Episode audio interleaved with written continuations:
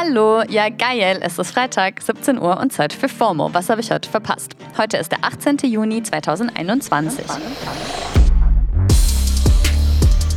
Mein Name ist Dana Sarin und heute geht es um Laschet kneift, Deutschrap MeToo und OnlyFans.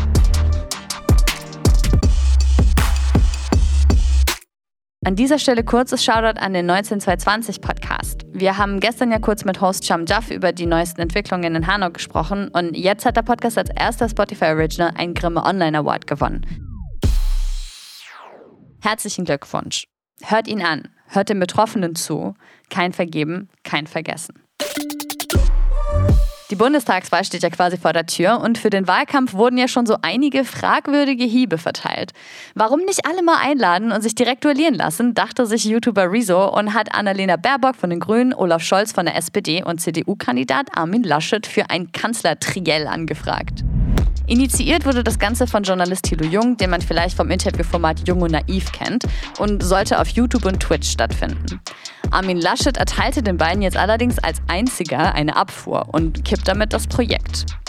Auf Twitter trendet jetzt der Hashtag Laschet kneift und Rezo selbst zeigt sich auf Twitch sichtlich enttäuscht. Wenn man sich dann für diese Generation basically, und das strahlt das, finde ich, aus, nicht mal einen Abend freinimmt für den ganzen Wahlkampf, dann glaube ich einfach, ist das ein schlechtes Zeichen. Auf Twitter geben jetzt mal wieder alle möglichen Leute ihre persönlichen Spekulationen zur Absage ab. Aber ich dachte, ich frage mal jemanden, der sich mit Politik auskennt. Ismail Küpeli ist Politikwissenschaftler an der Universität zu Köln. Hallo Ismail, was könnten denn die Gründe für Armin Laschets Absage sein?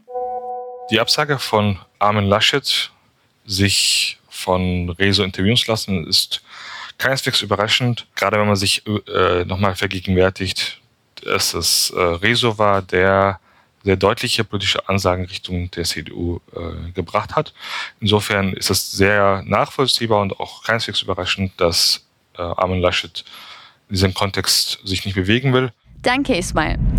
Ja, Rezo ist ja vor allem für seine Zerstörungsvideos bekannt, wie eben die Zerstörung der CDU, das er 2019 vor der Europawahl gedroppt hat. Kein Wunder also, dass sich ein CDUler nicht ausgerechnet von ihm ausquetschen lassen will, sagen jetzt die einen, und die anderen hätten sehr gerne eine so kritische Auseinandersetzung gesehen. Eine kritische Auseinandersetzung wünschen sich gerade auch viele im Zusammenhang von sexualisierter Gewalt in der Deutschrap-Szene.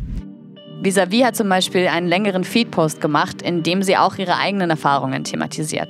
Ich habe in den letzten Jahren in der Rap-Welt von so vielen Fällen von sexualisierter Gewalt gegenüber Frauen und Mädchen gehört, sie selbst mitbekommen oder am eigenen Leib erlebt, dass es Monate dauern würde, all die Erlebnisse zu erzählen oder in ihren fürchterlichen Details zu rekonstruieren. In den Kommentaren bekommt sie viel Support, zum Beispiel von den Musikerinnen Ebba und Mine, der Hip-Hop-Journalistin Miriam Davundwandi, den Rappern Atum J, Kevin Colt und vielen mehr. Das Musiklabel Universal Music hatte dagegen nur ein etwas maues Statement zu dem Thema in petto. Universal Music verurteilt auf das Schärfste jede Form von Gewalt.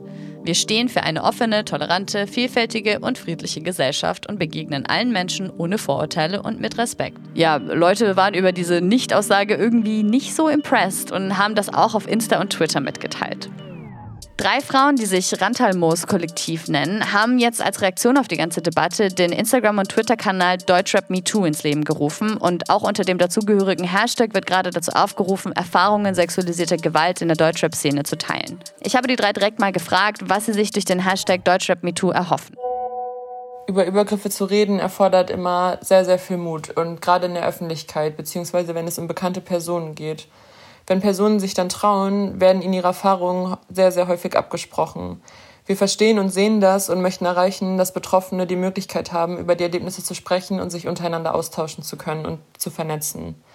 Unser Ziel dabei ist, dass die Geschichten anonym geteilt werden auf unserem ähm, Instagram-Account und die Möglichkeit da gleichzeitig geschaffen wird, ähm, dass Menschen in Gruppen handeln können, um TäterInnen nicht weiter damit durchkommen zu lassen. Danke euch.